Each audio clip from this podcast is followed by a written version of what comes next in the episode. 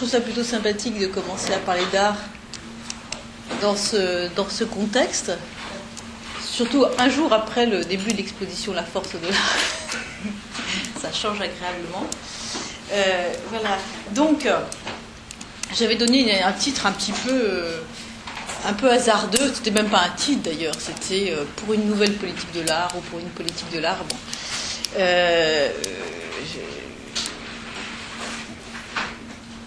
En fait, j'ai appelé ça l'arme de la figuration. Hein, donc il s'agit quand même toujours de trouver de nouvelles armes. Et bien qu'ayant un doute assez, euh, consistant quant à la possibilité de trouver dans, dans les conditions actuelles, en tout cas, de la production artistique, euh,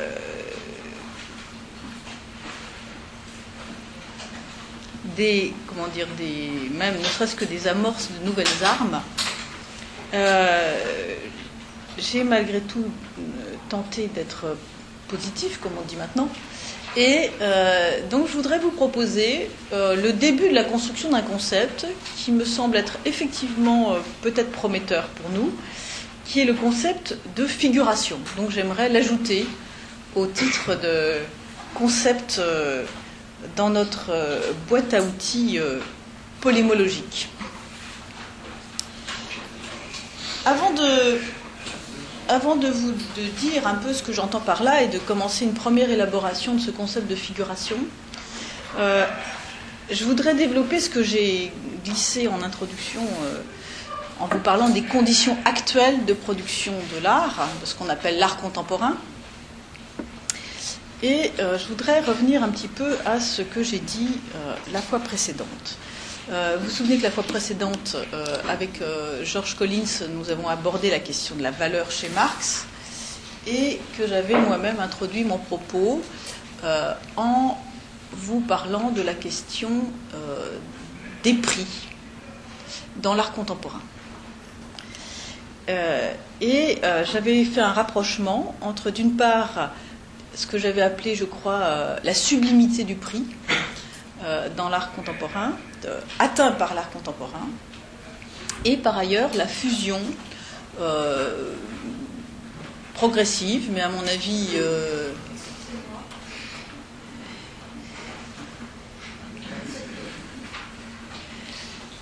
et la fusion progressive, ou du moins l'alliance, je dirais plutôt l'alliance objective entre euh, le monde du luxe et le monde de l'art.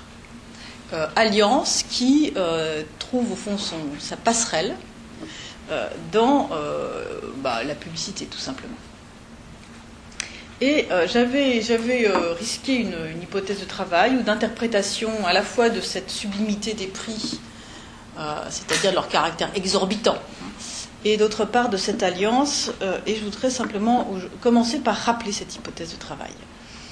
Euh, ce que j'avais dit, au fond, c'est qu'il me semble que euh, les deux secteurs de l'art d'une part et du luxe d'autre part sont atteints l'un et l'autre par la même crise qui est la crise de la forme marchandise, hein, pour reprendre un terme de Marx, et par le fait tout simplement que le désir de consommation se porte de plus en plus vers euh, l'accès, hein, c'est-à-dire tout ce qui permet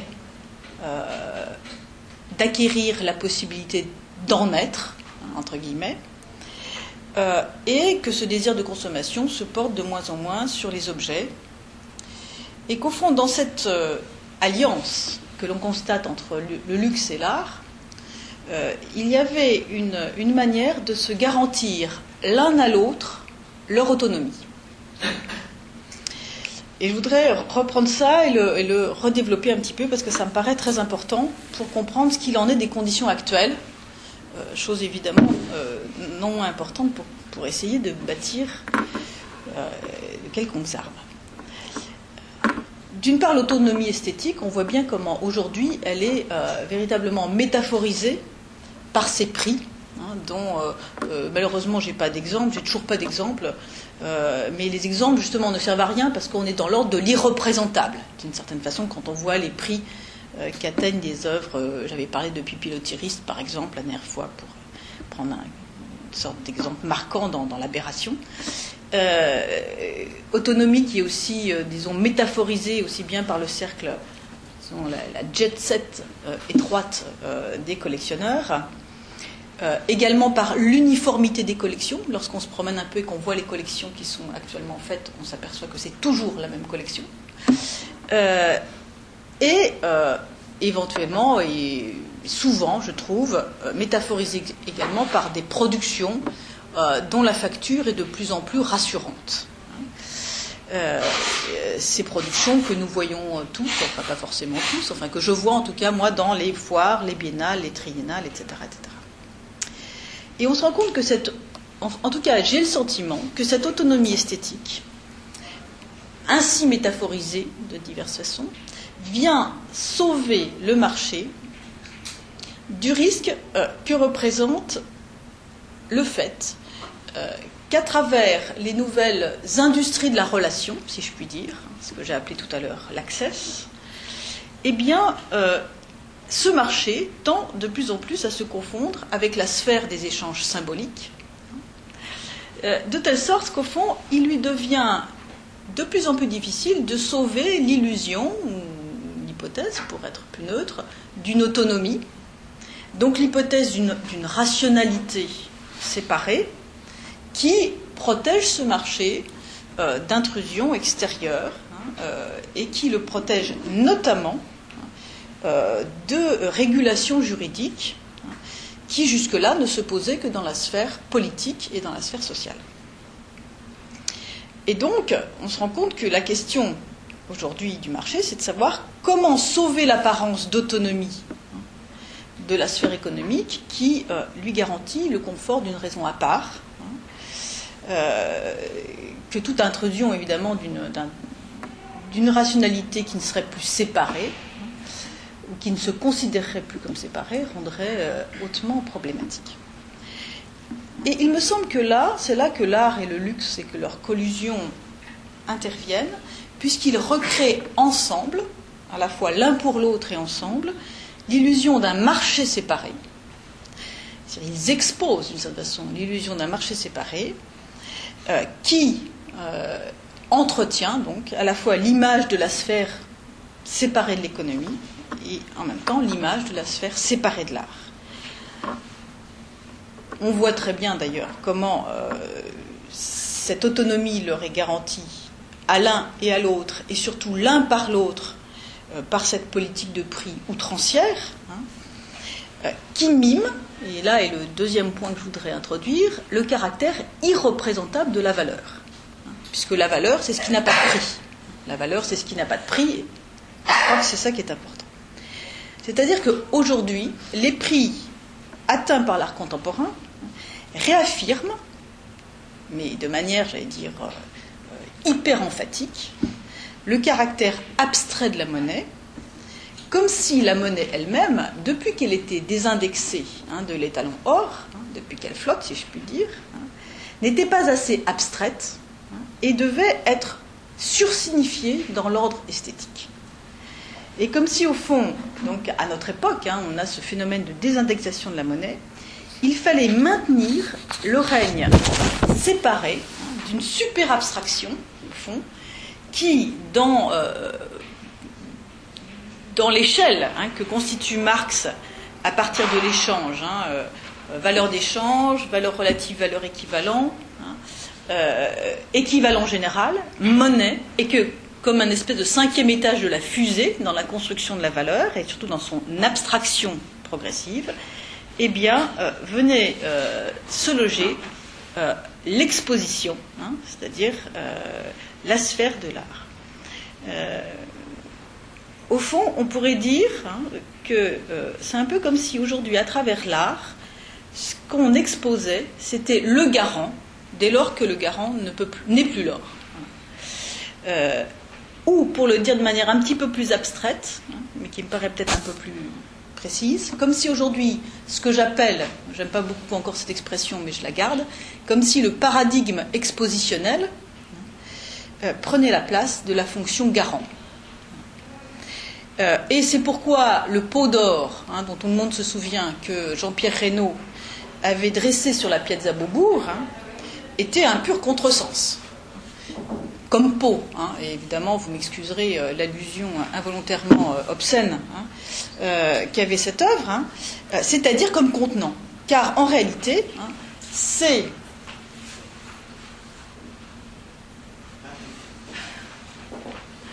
c'est du côté de la bonsoir, c'est du côté de la surface que le fétiche or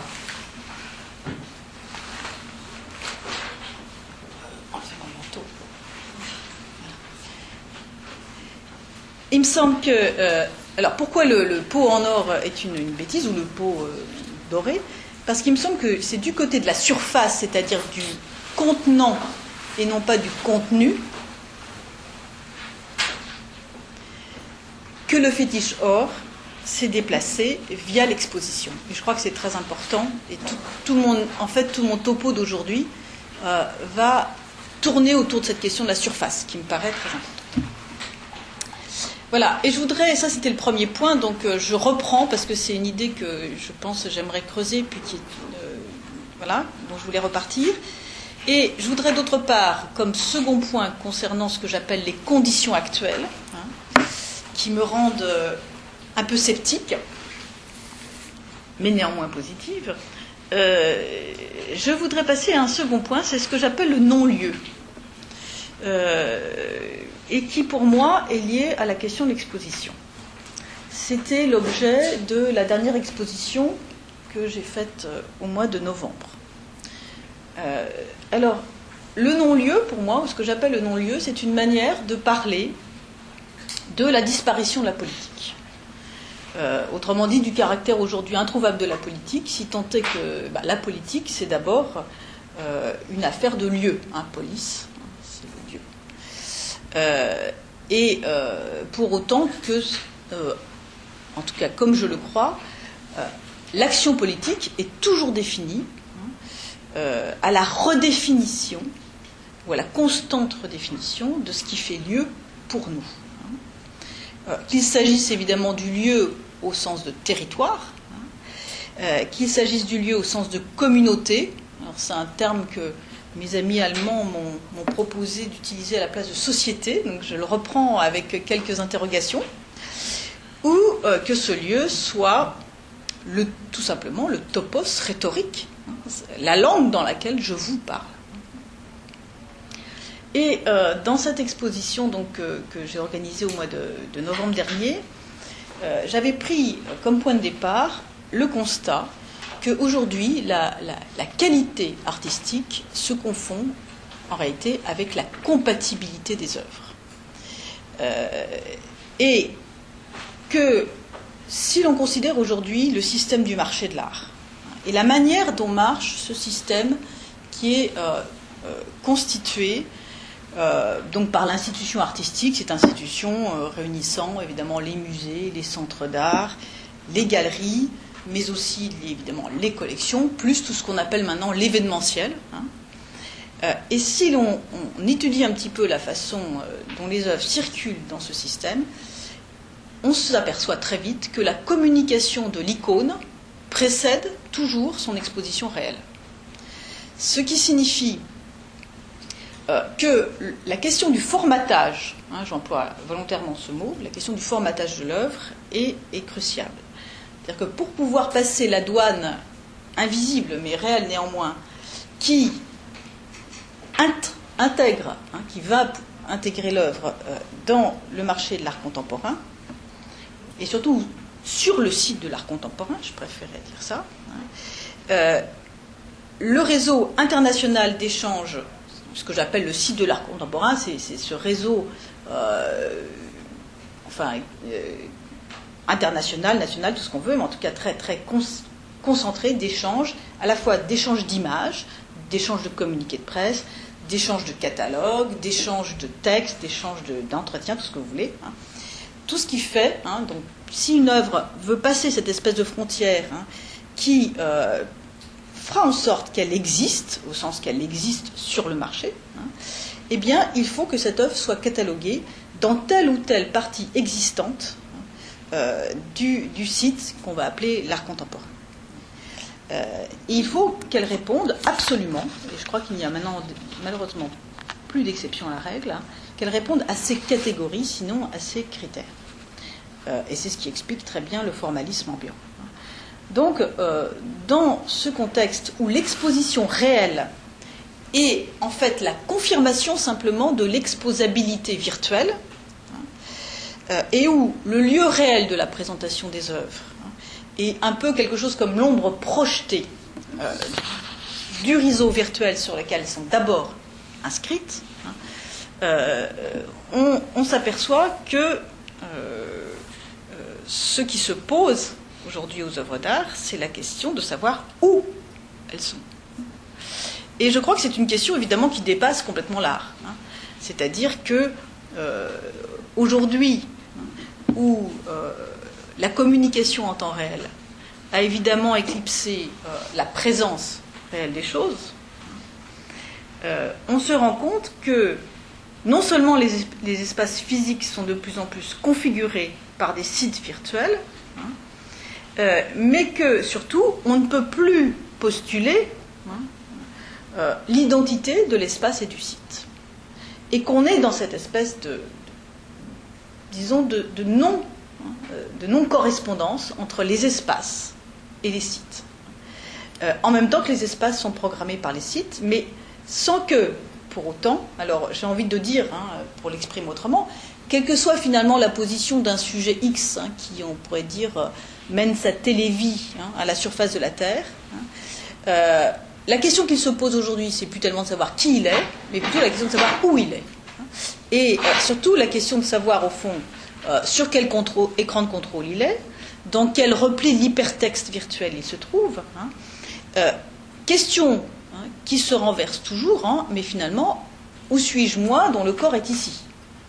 Si par ailleurs, mon identité est inscrite là-bas. et que je crois que cette condition, alors cette condition, en réalité, n'est pas du tout scandaleuse. elle n'est même pas neuve d'une certaine façon, si on pense que finalement, quel que soit le désir d'immanence qu'on puisse être, euh, nous sommes, je l'avais dit un peu il y a 15 jours, nous sommes euh, destinés à l'outside, c'est-à-dire nous sommes par définition, hein, le déphasage spatio-temporel qui est matérialisé par euh, le développement technologique, montre hein, que nous sommes par définition dehors, hein, et que précisément c'est le moteur même de notre subjectivation c'est même d'ailleurs le moteur de toute expérience métaphysique du monde, hein, cette extériorité. Euh, ce qui est problématique, donc, ce n'est pas la télécondition hein, de l'existence humaine. Ce qui est problématique, c'est plutôt euh, la manière hein, dont elle est euh, manipulée par des, ce que j'appellerais des télépouvoirs qui détournent cette condition à des fins strictement économiques.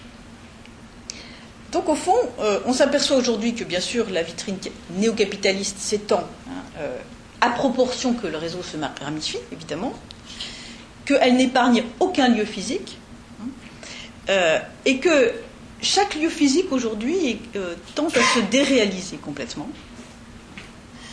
que nous vivons dans une sorte de nulle part, hein, ce que j'appelle le non-lieu, et qu'en même temps nous vivons aussi dans l'hystérie du local. C'est-à-dire que euh, ce nulle part est en même temps tenu d'être absolument local, hein, euh, et qu'il n'y a quasiment plus un, sol ici où l'on ne voit une exposition. Hein. c'est intéressant que le local, c'est le lieu de l'exposition, et qui est dialectiquement euh, équivalent au nulle part. Donc au fond, je pense que l'art a à s'interroger sur cette question du non-lieu, parce que si, comme je le disais tout à l'heure, la politique est affaire de lieu. Hein, euh, et si l'art a effectivement ou éventuellement hein, euh, à voir avec, euh, avec la politique, à mon avis, c'est à travers cette question du lieu.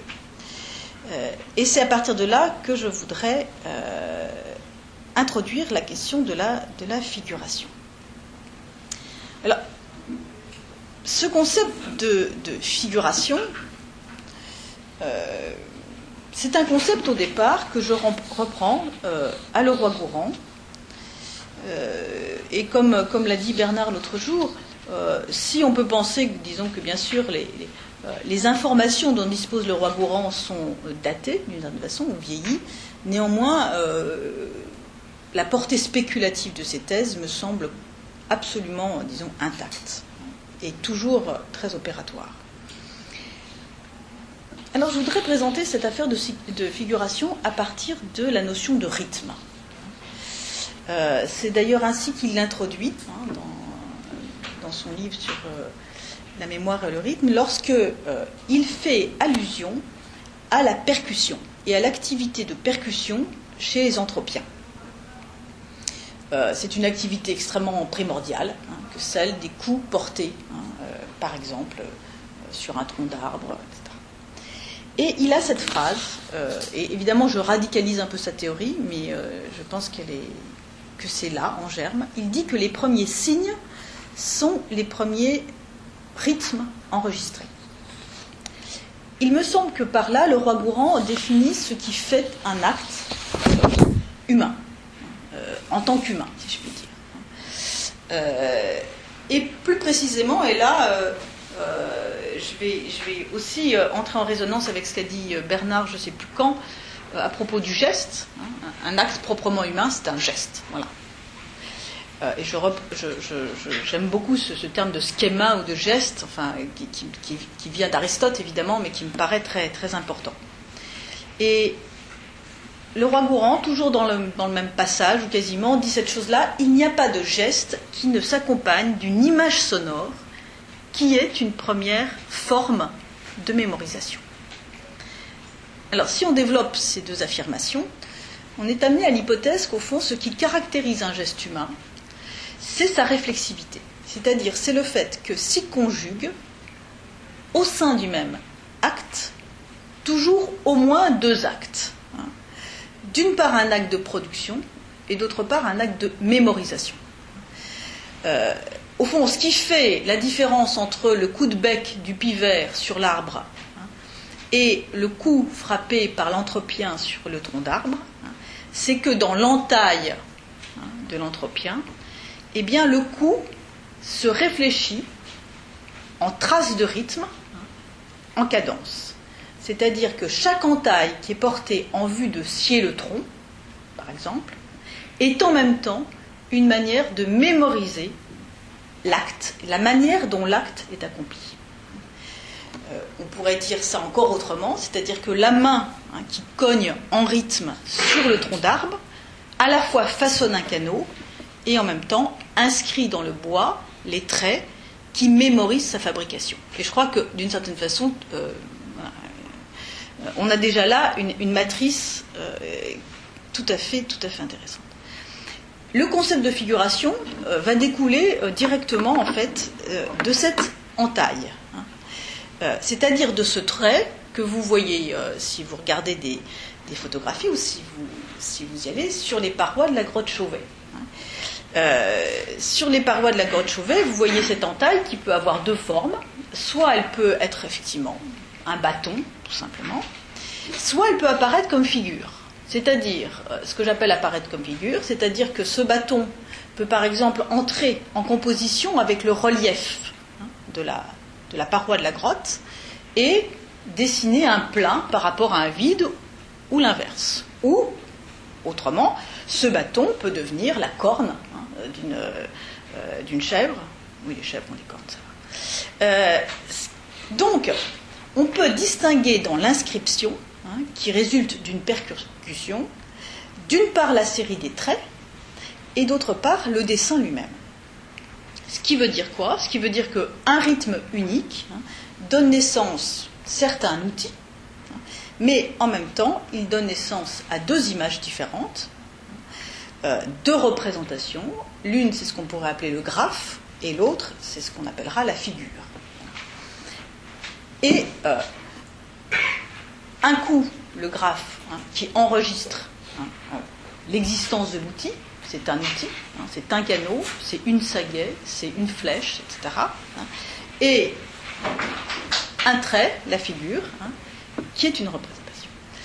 Alors, ce qui est intéressant, c'est qu'on a, à travers euh, cette, double image qui est présente dans la même entaille ou le même trait, on a en fait deux formes d'abstraction. Alors là, je, résume évidemment à grands traits euh, la, présentation de le roi Gourand, je la radicalise un petit peu, euh, ce qui me permettra d'arriver assez vite, trop vite malheureusement, là où je veux arriver. Euh, si l'on pense, qu'est-ce que c'est qu'un graphe? Un graphe, évidemment, c'est un élément dans une écriture. Hein. Alors, on connaît bien, la fonction d'écriture, hein. on sait bien le mode d'abstraction particulier à l'écriture, on sait bien tous que l'écriture, hein, ça consiste à enregistrer une émission sonore sous une forme discrétisée, euh, qui est celle de l'alphabet, enfin ultimement qui devient celle de l'alphabet. C'est-à-dire, c'est une manière de formaliser, on va dire, la succession hein, linéaire de la parole. Euh, et l'enjeu véritablement de l'écriture, c'est de coller à la temporalité euh, unidirectionnelle du discours pour reproduire la succession des, des syllabes. Et le but de l'écriture, on le sait bien, au départ, en tout cas, c'est de faire le décompte ou la liste euh, des biens ou des personnes. Hein. Les premiers euh, objets d'écriture, c'est la liste des objets dans des stocks, par exemple, c'est la liste des parents dans des généalogies, ou c'est la liste des membres de la cité. Hein.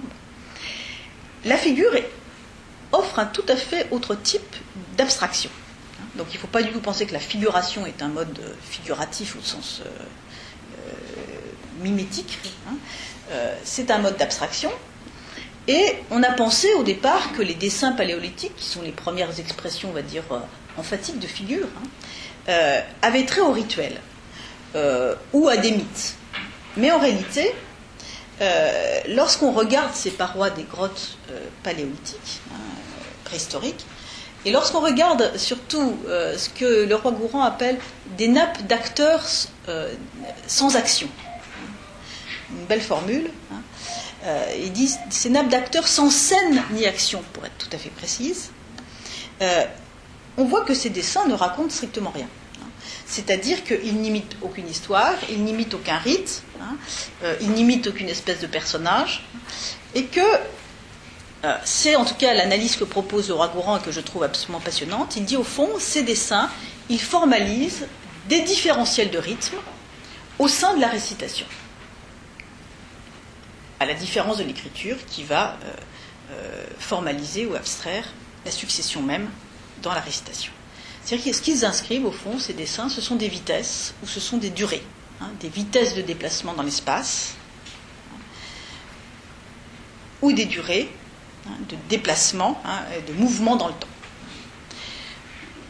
On s'aperçoit donc à partir de cette hypothèse de travail que les systèmes des figures qui sont repérés sur les parois des grottes représentent en fait des systèmes de variation rythmique, hein, euh, lesquels dessinent donc des espaces-temps. Euh, et que ces espaces-temps euh, constituent d'une certaine façon les premières matrices figurées les premiers lieux, hein, les premiers lieux, les premiers habitacles de la société.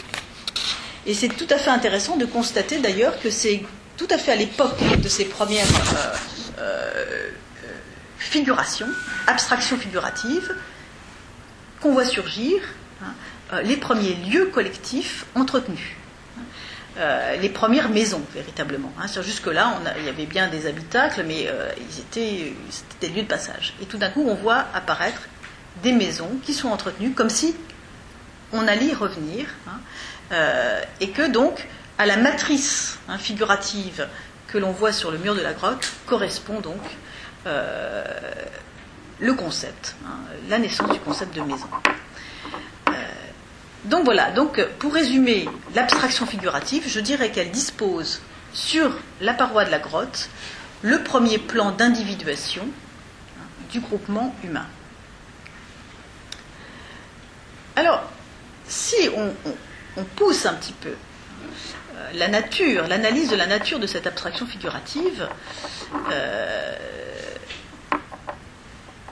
et sa différence d'avec l'abstraction du graphe, on est amené à dire ceci, hein, que le graphe ou la grammatisation, l'abstraction grammatisante, commande le stockage des biens matériels ou des biens immatériels, là où l'abstraction figurative va commander le groupement des hommes en société. Euh, groupement, hein, je le rappelle, au sens à la fois physique, hein, mais également au sens social hein, et collectif. Je voudrais juste ajouter une petite précision maintenant euh, pour euh, donc développer le sens de cette, de cette figuration comme lieu, puisque j'insiste sur ce concept de lieu. je vous ai dit tout à l'heure donc que la première technique de figuration qu'est le dessin enregistre des différentiels de rythme à partir desquels vont se construire des espaces-temps humanisés, autrement dit habitables. Mais à partir de ces différentiels de rythme, ce qui est intéressant, c'est qu'elle inscrit des différentiels tout court, c'est-à-dire des, systèmes de valeurs. C'est-à-dire qu'à partir du moment où vous avez inscrit le lent et le rapide, il est clair que le lent et le rapide offrent une espèce de matrice signifiante à ce qui devient l'inerte, le dynamique, par exemple, puis le lourd et le léger, puis le froid et le chaud, puis le rugueux et le doux, etc., etc., jusqu'à des couples abstraits, le plaisant et le déplaisant, le beau et le, et le laid, etc., le bon et le mauvais. C'est-à-dire qu'en fait, vous avez tout un système de valeurs hein, qui s'élabore à partir de ce système de différentiel rythmique. On s'aperçoit donc que, à partir du rythme, véritablement, et à partir de l'abstraction figurative du rythme, ce qui est instauré, hein, c'est un monde, un monde à la fois sensible, mais aussi un monde signifiant, hein, dans lequel, d'une certaine façon, euh, et, j'y insiste, le beau ne se distingue pas du bon. Hein.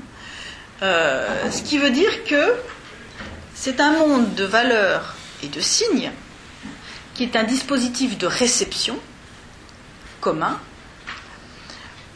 au travers duquel les sujets vont sentir hein, et ils vont juger ensemble. C'est-à-dire qu'ils ne vont pas sentir sans juger, ils ne vont pas juger sans sentir. Hein. C'est-à-dire qu'ils vont, au fond, ne jamais jugé sans être affecté. Hein. Et cette matrice, hein, constituée par ce système de valeurs engendré par le système rythmique, hein, lui-même engendré par cette percussion inaugurale, c'est véritablement ce qu'on appelle la tradition. Et le lien, évidemment, entre le rythme et la tradition euh, est euh, ce qui est, dans un deuxième temps, la matrice de la transmission. Hein. Dans l'idée de transmission, vous avez toujours l'idée hein, de la transmission d'un rythme. Hein. Euh, euh, au fond, euh, la figuration, c'est l'installation de cette matrice dont j'ai tenté de, de, reparcourir les différents stades de, construction à partir de la percussion, le rythme, les différentiels de valeurs à la fois sensibles et intellectuelles, qui constituent cette espèce de corset hein, à travers duquel, hein, au travers duquel, on va dire, les individus sentent ensemble, sont affectés ensemble, mais également pensent ensemble, hein, euh, et qui constitue le corps de la tradition, qui n'est pas simplement un corps euh, abstrait, etc., mais qui est d'une certaine façon le corps de chacun, et qui instruit le corps de chacun avec des techniques du corps euh, euh, qui sont extrêmement déterminées. Hein. Voilà. Et au fond, on peut dire que la figuration, et là j'en viens, j'en reviens à ce que j'avais dit il y a une quinzaine de jours, hein, à propos de l'éducation, hein, euh, la figuration, c'est véritablement la matrice de la transmission. Si tant est que ce qui est transmis, c'est jamais le passé, mais c'est toujours la possibilité d'une expérience collective et ce que j'avais appelé, enfin ce que nous appelons d'ailleurs les uns et les autres, le nous. Donc, euh, et le nous, qui est toujours le lieu, comme on disait autrefois bizarrement ou bêtement, enfin, le lieu d'où on parle. Hein, au fond, ce lieu d'où je parle, hein, il est en quelque sorte héritier du lieu figuré, abstrait, sur la paroi de la grotte paléolithique. Alors vous me direz, oh là là, on est très très loin d'une polémologie, on est très très loin de, l'art contemporain, évidemment. Et en même temps, je crois que euh, y est complètement parce que je pense que l'art euh, est l'héritier de ce mode d'abstraction particulier qu'est la figuration. Et que s'il y a une fonction politique de l'art, et là évidemment je radicalise un petit peu les choses, enfin un petit peu plus que je voudrais le faire, c'est qu'il est susceptible de porter précisément la question du lieu dans ce que j'appellerais euh, l'empire du non-lieu où nous sommes. Donc il me semble que c'est véritablement ça euh, le problème. Alors maintenant, euh, évidemment, on pourra me dire, oh là là, mais alors le développement technologique contemporain, en quoi la question de la figuration se pose-t-elle encore? Ne sommes-nous pas entièrement absorbés par les processus de grammatisation?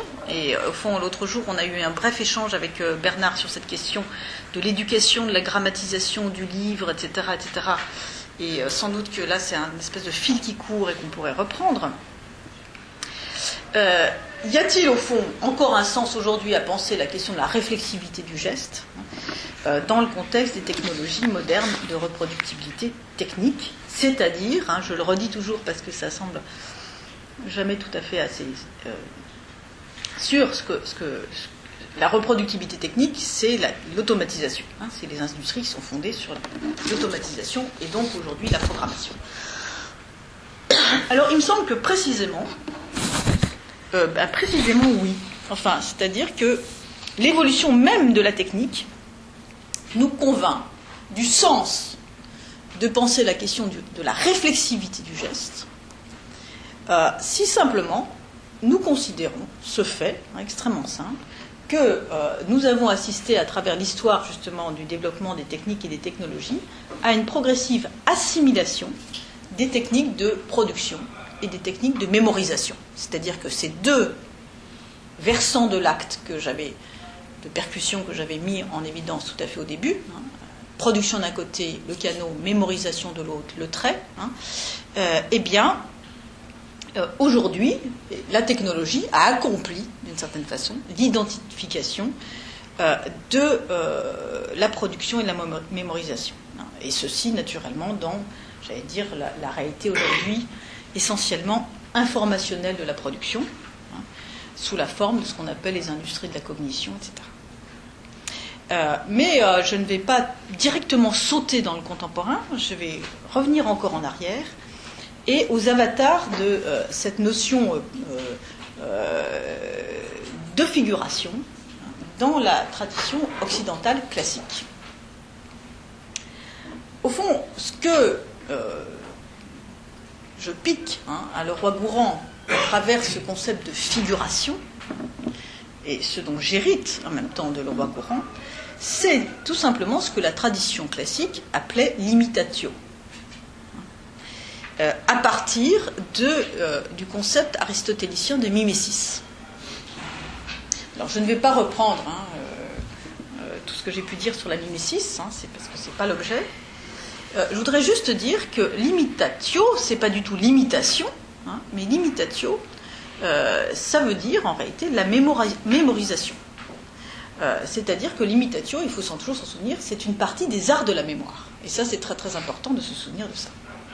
Et que la question qui se pose dans la question de l'imitation, ça n'est pas la question du réalisme de la représentation, hein, mais c'est la question de la copie de la copie comme technique de mémorisation, et c'est la question de la reproduction mécanique. Imiter, c'est copier la nature. Et je crois qu'il faut entendre ça de manière complètement littérale, c'est-à-dire euh, sans métaphore. Euh, imiter, c'est copier la nature, euh, qui, pour l'humanisme, hein, qui voit apparaître cette, disons, le topos hein, de l'imitation comme copie, la nature est un livre, euh, mais comme on sait, un livre crypté, hein, un livre hiéroglyphique, qu'il s'agit donc de déchiffrer hein, grâce à des œuvres plus anciennes, des œuvres où déjà l'art de copier la nature euh, asservis et où ces œuvres peuvent au fond servir de modèle dans l'opération du déchiffrement. Il faut copier la nature telle que je la vois déjà copiée sur la toile des anciens. C'est-à-dire, il faut copier leurs tableaux ou leurs sculptures comme des ouvrages qui sont d'abord à lire parce que ce sont des copies. Euh, et je pense que là, il y, a, une question de littéralité dans, la manière dont nous avons hérité d'une part de ce concept d'imitation et d'autre part de ce concept de la copie, hein, euh, qui est très importante. C'est-à-dire qu'il euh, faut véritablement comprendre imitation, copie et art de la mémoire hein, dans une même hein, dans une même trajectoire conceptuelle, euh, de telle sorte qu'au fond, lorsque la Renaissance reprend le, dogme du ut pictura poesis, c'est en fait d'abord sous la forme d'un ut poesis, naturae, entre guillemets, hein, pictura.